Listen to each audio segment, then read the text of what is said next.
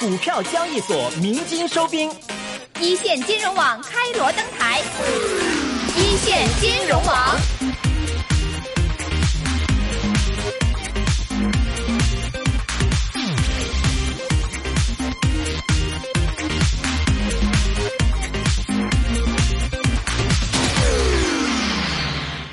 好的，欢迎来到这一时段的易线金融网。今天呢，做客我们演播室的嘉宾呢，是来自于南方东英基金、呃基金经理量化投资部的总监陆燕先生。陆总您好，陆总你好，你好，好，大家好。嗯，其实我们看到这最近，其实大家对于不同的一些的投资方向啊，其实都会有很多一些的疑问，尤其是我们说这个投资部署怎么样去组合。所以有一些人，比如说像我们的利一来说的话，就比较好奇，到底这些基金经理是怎么样去量化配置这一方面的内容？哎，对，其实我们也知道啊，像南方东英的话，一般它的这个呃 ETF 的产品会比较的多。嗯，那我就特别好奇了，前一段时间，特别是二月份的时候，ETF 曾经在内地的时候火爆过一阵子啊。对，特别是这个大涨的时候，大盘大涨的时候，我们看到 ETF 的这个产品，这个上涨的概率可不止百分之十这么简单的一件事情了。那陆总，呃，首先来到我们节目的第一个问题，就是先来帮我们解释一下这个 ETF 到底是什么样的一个东西呢？好的，ETF 呢其实是第一第一个 ETF 是一九九零年在加拿大成立的，所以呢，其实 ETF 从创始到现在呢也不到三十年，但是呢，这三十年间呢，我们见到 ETF 呢。发生了巨大的变化。嗯，我们来看一组数数据。二零零八年的时候呢，全球一共是一千五百个 ETF。嗯，呃，资产规模大概是七千万美元左右。嗯，但是到了十年后的今天呢，这个数字呢，基金规模呢增加了三倍，到了超过五千个。基金规模呢增加了六倍，到了四亿四点五万亿美元。哇，一千五到五千个到五千，嗯，七千到四万四点五万亿。哇，这个增长的这个速度非常的快非常之大。那所以什么是 ETF 呢？其实 ETF 跟公募基金的差别呢，就在于 ETF 是在交易所上市的。嗯，所以我们买卖 ETF 就像我们买卖腾讯、买卖汇丰一样，是可以通过股票券商去买卖交易的。嗯，那是不是说我们对于我们投资者，特别是港股的投资者来说，只要他开户了，只要他拥有这个股票的交易权，他就可以去买卖 ETF 基金？是的。哦，那是一个非常简单的方式啊。所以其实大家呃，往往是只看到了炒炒股的这样的一个行动，而忘记了还有更多的一些比较不错的一些产品，其实是我们可以去选择的哈。是的。呃，那什么样的投资者是可以去买这个 ETF 的呢？投呃，其实 ETF 的投资者呢，其实比较广泛。嗯啊，在欧洲和美国的机构投资者呢，现在逐步已经开始从公募基金中撤撤出来，啊，慢慢投资到呃 ETF 里面去。那么 ETF 这种产品呢，虽然成立不到三十年，但是已经被养老金、被校董基金、被一些长仓的一些基金呢，作为一个好的资产配置。因为 ETF 呢有几个优点。第一个优点呢，就是它成本比较低。嗯，那么我们啊有一些啊资料呢显示，就是美国的公募基金平均的管理费呢大概是零点六三，那么 ETF 的平均管理费呢是零点二三，这是美国的一个数据。我们可以看到，ETF 的平均管理费大约是公募基金的三分之一，在美国。哦，对。那第二个优点呢，它比较透明，因为公募基金呢相对来说就是持仓可能不是那么呃时时刻刻都会跟投资者去公布。但是呢，ETF 呢是每天都会公布它持仓，所以相对比较呃透明一点。第三呢，就是它相对公募基金来说有很好的流动性。那么它是在交易所上市的，所以相对于公募基金来说，可能每天才能做一次申购赎回呢。ETF 可以随时做交易。那么基于以上一些优点呢，其实啊，只要有一些投资经验的零售投资者呢，其实也可以成为 ETF 的一个投资的投资者。嗯，除了这些机构之外，还有像一些零售的投资者，如果感兴趣的话，其实可以参与到 ETF 的投资当中啊。那相对而言，ETF 的这种风险会比呃炒股、炒股票来说是高还是更低呢？嗯，业界一般认为呢是比个股的风险要低的。嗯，主要是因为呢 ETF 一般是持有一个篮子的股票。嗯，所以呢，其实对股票的个股风险的分散呢，其实是起到一个很好的，就是一个降低作用。那么持有一一系列的呃一个篮子的股票呢，其实是比持有个股呢，它的风险呢相对是更低一点的。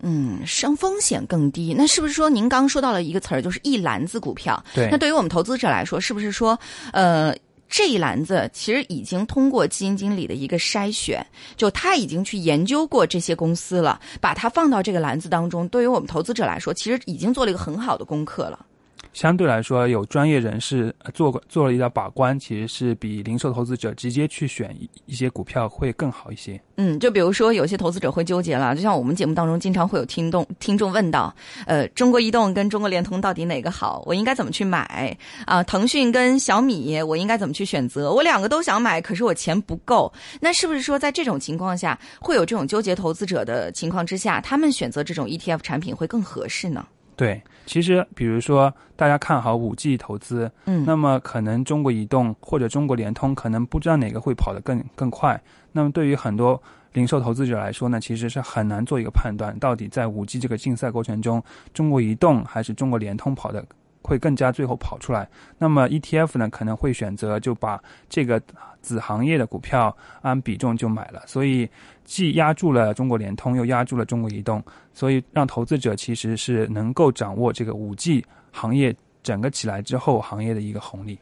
嗯这就是 ETF 相对个股的一个优势。嗯，明白了。其实对于我们投资者来说，这样一说就非常的呃言简意赅了。陆总也帮我们解释了到底什么样的一个呃产品叫做 ETF，ETF 当中到底会配置一些什么样的股票。那对于投资者来说，问题又来了。最近这段时间，呃，你们会配置一些什么样的产品在你们的这个南方东英的 ETF 的这个呃基金当中呢？我们认为，其实呃，最近呢，我们还是继续看好 A A 股的、嗯 A 股的表现，主要是因为以下几个原因。嗯，第一个原因呢，我们看到其实中国的经济数据呢是有所好转。那么昨昨天呃昨就是昨天和前段时间公布的一些经济数据，尤其是 P M I 呢，其实是显示就是呃三月份的经济数据呢已经是开始反弹了。嗯啊，这是第一点，就是大家认为经济触底已经开始慢慢见到了。嗯，第二呢，其实我们可以看到，其实国家啊、宏观经济政策其实还是在不还是在一个比较宽松的一个环境下面。嗯那么啊、减税啊这些财政政策刺激呢，也慢慢慢慢开始显现出来。嗯那么第三呢，其实我们可以看到，其实外资对中国 A 股的一个配置呢，其实还是一个大的趋势。嗯今年呢，MSCI 富时标包括其他的指数公司，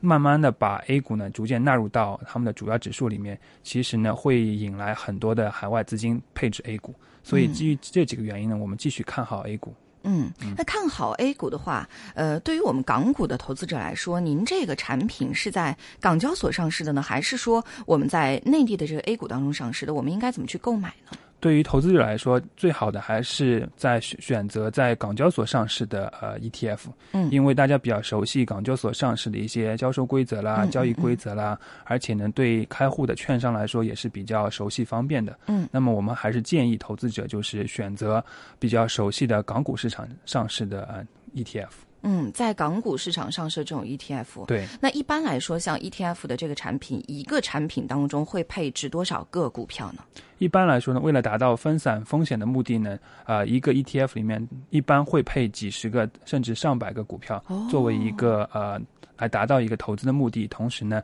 达到一个分散风险的一个目标。哦，真的会达到几百个吗？对，比如说 MSCI 把 A 股纳入进去之后，现在呢大概是二百三十四个，嗯逐渐呢增加到三百多个，嗯到了年底呢可能增加到三四百个，嗯所以呢，其实为了表达投资者达到某个投资目标的一个作用呢，其实嗯某个 ETF 它的持仓呢会达到几百个股票这么多。嗯，那能不能跟我们简单的透露一下哈？这其中一般来说的这种收益率会是一个什么样的情况？其实呢，ETF 呢一般会。呃，它根据所要达到的目标呢，其实嗯它分很多种，嗯，比如说会有一些激进的，会有一些稳健的。相对来说会，啊比如说比较稳健的，可能比较比较大家熟悉的货币基金的 ETF，在香港其实也是已经有了。嗯在国内呢，其实发展的比较迅速，尤其是一三一四年之后呢，国内的货币基金 ETF 叫场内货 ETF 呢，其实达到了万亿级人民币的规模。香港呢，其实在去年也开始逐渐有这类同样的产品。那么投资者在用这些货币基金 ETF 的啊、作为配置过程中呢，可以做流动性管理，也可以做一些稳健投资。那么对于对市场后市有些观点的，可以去投资股票类的 ETF，甚至呢可以投资香港的杠杆和反向类的 ETF。这些 ET ETF 呢，我们也会常常称为是一些 ET 呃 ETP，可能是、呃在交易所上市的一些产品。那么它可能提供相对于恒生指数两倍或者负一倍的一些回报。嗯，南方东英的这个副呃陆总也是帮我们非常详细的解释了呃 ETF 的产品的一个配置的情况。呃，那其实我们也知道，投资者一直会很好奇一个事情，就是既然有这么好的 ETF，呃，能够去让我们去买卖，为什么大家其实还是很热衷在股市当中去炒个股呢？因为大家可能觉得自己在投资个股过程中可能会有自己的一些优势，会有成就感，会有 会不会有这种感觉？大家可能觉得，哎，我听到了一些信息，别人不一定有，所以我买这个股票会有些优势。但很多时候呢，就像你问，呃，一百个人说你们的驾车技巧是不是比其他人高？我相信一半以上的人都会认为自己开车本事比别人高。就像选股票一样，很多人都觉得自己选股票比别人选的好，但事实上呢，其实是很难个个都是比别人好的。所以其实很多时候，大家往往认为自己选个股会有一个优势呢，是不一定有的。那么渐渐的，随着市场的成熟呢，大家开始回归到理性，可能会觉得，呃，投资股票还是交给专业人士去做。那么我把时间留给留给自己家人，或者说用于更好的时间。嗯。啊，所以呢，慢慢的从大家从个股选择呢，可能开始转移到 ETF。我们在美国和欧洲的市场呢，就看到这样一个趋势。啊，就是说，其实在美国和欧洲的市场当中，很多人如果炒个股没有那么多的时间，啊、没有那么多的精力去研究每个公司的基本面或者说技术面，甚至说它的财务报表，那这种情况下的话，往往选择 ETF 的产品会更合适一些。是呃，那陆总再来帮我们分析一下，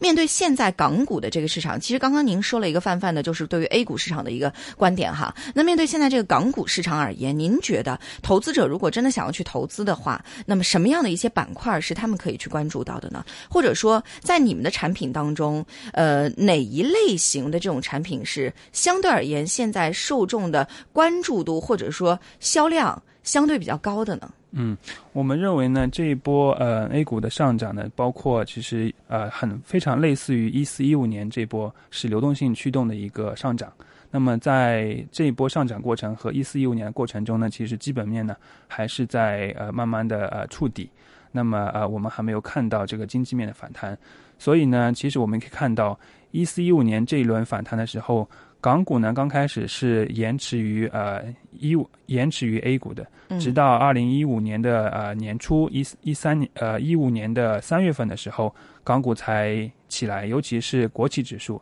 起来之后呢，其实是追赶了就是 A 股的表现。那这一轮呢，其实我们已经认为这个牛市呢进入到下半段，因为经过差不多一个月的调整之后呢，昨上周五和啊一些一些上呃昨天的一些表现呢，其实都可以显示我们觉得 A 股的牛市呢已经进入下半段。那么投资者呢，其实如果配置呃港股过程中呢，可以考虑港股的呃恒生国企指数啊、那么如果有些激进一点的投资者呢，可以选择两倍杠杆的国企的呃一些指数的产品，哦来追赶这个落后的港股，相对 A 股来说。嗯那么总体来说，我们还是继续看好这个股市的呃一个向上的一个走势。嗯，那么激进一点的话，您刚刚用到了这个词儿“激进”，那两倍杠杆，真正到最后的话，我们直接一点，这个收益率大概是多少？两倍杠杆这个产品呢，其实是二零一七年才香港才刚刚推出的几个新的产品。嗯，但是在我呃我国的台湾，包括呃香呃包括韩国、日本，其实都已经有数年的发展。那嗯最早呢是在美国，美国现在来说也是最大、最最规范、最成熟。那么呃这个产品呢，它的目标是每天提供指数呃两倍的一个回报。嗯比如说今天国企指数涨百分之一，那这个两倍杠杆的国企指数产品呢就涨两倍。同样道理，啊、现在市场上也有跟踪恒生指数的两倍的产品。如果恒生指数涨百分之一的话，那两倍杠杆的恒生指数产品就涨百分之二。嗯。对，嗯，有这样的一个逻辑在其中啊，也是说到了关于这个，呃，ETF 产品，如果说想要激进一点的话，那么这个投资者应该是这么去做。再来跟我们说一说，如果投资者想要操作稳健一点的 ETF 产品的话，会有一些什么样的选择呢？如果稳健一点产品呢，就选择跟踪恒生指数或者国际指数一倍的这些 ETF 产品。嗯，作为一个，比如说可以做一个定投啦，或者说是一个长期持有的一个一个标的。嗯那么这些呢，其实是在恒生指数和国际指数上涨的过程中，其实是比较好的。嗯，那如果说一旦下跌了呢？一旦下跌的话，其实因为你是定投的话，你可以分散你的成本。其实总体来说，我们有一些呃学术上面一般都会认为，股票的平均收益率都会高于银行存款。嗯嗯。呃，股票的这个平均收益率高于银行存款，特别是像在香港，呃，本身这个银行存款的收益率就是非常的低的。那您刚刚也说到，其实，在 A 股上，你们也会有一些产品的配置。那 A 股的这些产品，激进和稳健的，分别有一些什么样的风格呢？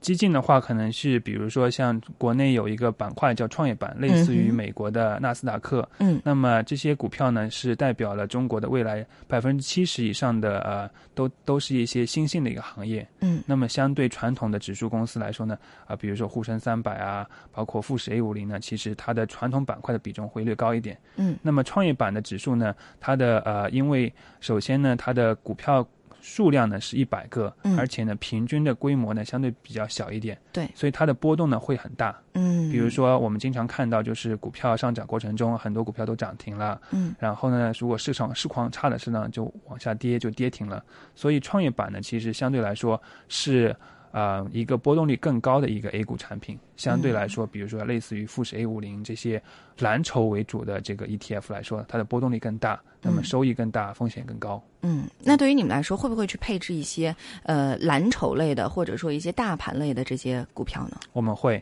比如说像蓝筹的话，呃，A 股最大的五十只股票，嗯啊、富时的 A 五零指数就是各个行业里面的龙头。嗯那这些龙头呢，都是一些白马股，都是一些蓝筹，已经证明了自己的商业模式，嗯并且有很强的护城河去保护自己的盈利。嗯那这些公司呢，相对的比较稳定一点。那么投资者如果相对喜欢做一些平稳的、稳健的投资呢，那这五十只股票是比较好的一个选择。嗯，一般如果购买 ETF 产品的话，那这个产品的购买的期限是多少？有没有这个规定？没有这个规定，其实今天买卖其实都可以。其实也投资者一般可以持有，长期持有也可以做一个呃战术性的一个配置，都是可以的。今天买卖这个应该是在港股当中的一个规则吧？A 股当中的话应该不可以吧？对，只要在港交所上市就可以。港交所上市，啊然后购买 ETF 产品的时候，可以选择呃当天的进行一个买卖，跟股票嗯一样，T 加零嗯它相对股票来说，其实更好的一个就是它不需要付印花税。嗯因为买卖个股的时候，我们还需要印花税。嗯但香港政府呢，为了啊、就是鼓励 ETF 行业的发展呢，是呃就是呃免掉了投资者购买 ETF 啊、的印花税。其实相、嗯这就是另一个 ETF 相对股票的一个优势。哦，本身的这个印花税会手续当中的产生的这种手续费会比较的低，对那对于投资者来说，其实对于他们来说成成本的这个消耗也会更低啊。对对对。呃，那除了这个刚刚您说到在港股当中的规则之外，A 股当中我们知道 A 股的交易一直是实施这个 T 加一操作的。对，那是不是说对于 ETF 的产品也是采用了 T 加一的这种操作手法？还有包括您刚刚说到的港交所呢是有一定的优惠政策的，比如说我、不要这个呃免掉了这个印花税。那在 A 股当中，如果在 A 股市场当中购买了 ETF 产品的话，会产生什么样的一些费用呢？其实现在呃，在香港的投资者呢，买卖国内上交所和深交所上市的 ETF 还相对比较难。当然了，接下去随着中国资本市场开放，我们相信嗯其实国内投资者也可以买香港的 ETF，香港投资者也可以买国内 ETF。但在此之前呢，其实购买还是比较困难。嗯。那么，呃，我们我们认为，其实对于政府对 ETF 的一个推动力度呢，可能香港政府还是比较比较给力一点的。嗯那么对于免印花税啊、T 加零呢，是啊、相对来说比国内的可能更加有一些优势。嗯，就是其实，在国内对于我们的投资者来说，ETF 的投资者来说，呃，要缴纳的这个印花税也好，其他的一些税率也好，其实跟呃买卖股票其实是一样的。嗯，呃，目前来说，并没有在这方面有任何的优惠。唯一的优势呢，就是、呃，香国内其实比国比比上比香港有一个好处，就是买卖货币场内的 ETF 的时候呢，呃，国内呢是全部免掉所有的手续费、嗯交易佣金的。那在香港呢，其实现在这方面的费用还比较高。嗯啊，但我们也在跟相相关的一些机构一些合作，能让投资者能够有更好的一个投资体验，就是嗯见到的就是实际上拿到的，啊，没有中间太多的一个呃费用。好的，谢谢南方东英的陆总在这一时段走进我们的呃一线金融网的演播室，给我们带来关于 ETF 产品的一个分析。那我们也期待陆总在接下来的节目当中会有更多的观点出现。谢谢，拜拜。好的，那么刚刚呢是我们的陆总跟我们聊完呢，聊了很多有关于 ETF 的一些事情。当然，大家也知道，其实这个是一个我们说呃投资分散当中其中一个非常重要的一个环节啊，对怎么样但去是部署？嗯，但是一定要提示大家，就是嗯任何的投资都会有风险的存在。对，其实，在部呃就是部署这个嗯 ETF 的同时，我们也可以看到一篮子的股票啊。是那呃，但是跟呃陆总聊完之后，我觉得其实有一个点，就比如说我们在遇到一些黑天鹅事件的时候啊、往往就如果你买了一篮子股票，买了这板块里面所有的股票，是不是会很惨、啊？当然，这个当然是一个提示啊。对对于我们更多的来说，呃，ATF 的这种产品，嗯呃，一定会有一定分散风险的这种、呃可能性存在。嗯而且就是很多人都会想，希望把自己的一个投资部署方面的话呢，分为不同的一些的板块，对有一些风险率没有那么高的，比如说像基金、ETF 等等这一些，其实都很受大家的欢迎。尤其像是这一类的话呢，很多人都会希望能够从中呢有一个稳健的一个收入，呃，哪怕是升幅不太高吧，但是呢也可以有一个我们说保证，呃，哪怕全球的经济都在下跌的时候，你这一篮子里面可以有一个让自己稳定的一个收入，因为很多时候很多人都会把自己可能百分之八十都投票的投入到自己的买个股方面，嗯其实是很危险的一件事情。对，当然，其实我也听到这里面有一个嗯。我们比较感兴趣的点哈，是。就比如说 ETF，哎，它就可以配置 A 股的一些股票，哎，但是对于我们投资者来说，港股投资者，我只有港币呀、我没有人民币啊，那我又不能去说我换了人民币跑到内地去开一个 A 股，嗯对不对？那我们应该怎么办？我们就可以去投资这种 ETF，、甚至说 ETF 它也有美股的一些配置啊。那这种的话，我觉得其实对于我们的投资者来说，不妨是一个更好的选择。那包括啊，像呃，现在到了四月份了，对于我们投资者来说，比如说呃，像一部分的产品，我应该怎么去配置？百分之六十、百分之七十还是百分之八十放在股票当中呢？还是说会有一定的银行的存款，款还是会有一些 ETF、一些呃基金、一些分散的这种布置？其实对于香港投资者来说，我觉得对于港股呃，对于香港投资者来说的银行的存款这一点。啊，大家可以不用考虑了，因为存款的利息真的是非常非常的低。但是对于我们的嗯其他的一些配置呢，基金、债券，以及说我们可以看到养老金也入到了很多的基金当中，很多的债券投资当中，甚至说现在四月份回暖了，楼市方面是不是也可以有一些更好的投资呢？这些都是我们可以去参考的。什么样的一些投资的比例？房市、楼市，还有这个股市，以及、呃基市，就是基金市，还有嗯。ETF 的这种产品当中，怎么去配置？大家可以去思考一下哈。是的，没错。那么当然呢，除了这些以外的话呢，大家也要关注我们的一线金融网的这个时段呢。那么明天四点钟的话呢，依然会我们有一线金融网的时间。那么当中呢，除了有 King Sir 会客室以外呢，还会有我们的王华 Fred 的一个出现啊。呃、那当然也欢迎我们的呃听众朋友们能够登录到我们的 Facebook 当中，搜索一 zone 来关注到我们节目每天会发出的嘉宾的预告。那嘉宾预告之后，也可以留下。